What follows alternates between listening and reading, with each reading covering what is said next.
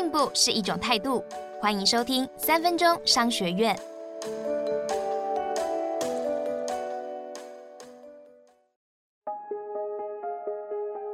今天要和你谈的是童叟无欺，居然是错的。理论上，不管客户是谁，买到的品质服务都应该是一样的。但是前中国信托董事长罗连福却说，做生意不应该童叟无欺，必须差别对待。罗连福的论点是，如果王永庆跟一个刚毕业的新鲜人一起到了银行，却得到同样的待遇，你觉得这样子对吗？当时提出这个观念，很多人会质疑：那这不就是只在乎有钱人吗？其实不是这样子的。大家应该要做的是去掌握客户的期待，也就是所谓的 customer expectation。你想想，一个社会新鲜人，他期待和王永庆一样被请进 VIP 室吗？当然不会。只要给新鲜人的服务比他所期待的再高一点，他就会觉得备受礼遇了。想象一下，走进一间五星级的饭店，你一定会有想得到的服务，比如说汤匙是不是金的，装潢有没有华丽到让你想拿起手机来拍照呢？万一这间五星级饭店跟你在家里是一样的，你心里一定开始不舒服，你就会开始挑剔了。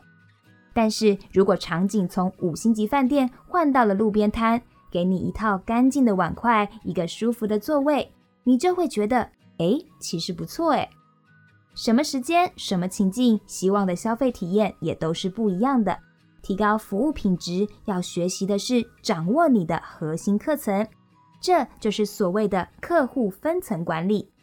面对能为我们带来最大利润的客户，我们就应该把比较多的资源放在他们身上，让他们觉得我在外面再也找不到更好的服务了，让他牢牢的黏住你。而面对比较基层的客户，你只要超越他的期待值，他就非常开心了。就像银行的客户结构是个正三角形，但是提供服务却必须是倒三角形的。最高端的客户数量比例相对比较少，一般的客户则是占大多数。越高端的客户，他的金融产品以及服务越复杂，你当然需要放更多的服务心力在他们身上了。今天我们学到了童叟无欺的观念是错的。做好客户分层管理，必须要做的是：一、分析你的客户，了解他们的需求，知道他们的期待；二、把资源有效的分配并且投入，这样你就成功了。学起来了没？恭喜你，又比昨天进步了一点点。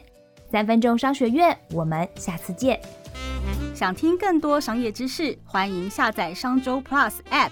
商周官网也可以收听，或者是点资讯栏的连接，还要记得订阅商周霸 Podcast，才不会错过每一集的节目哦。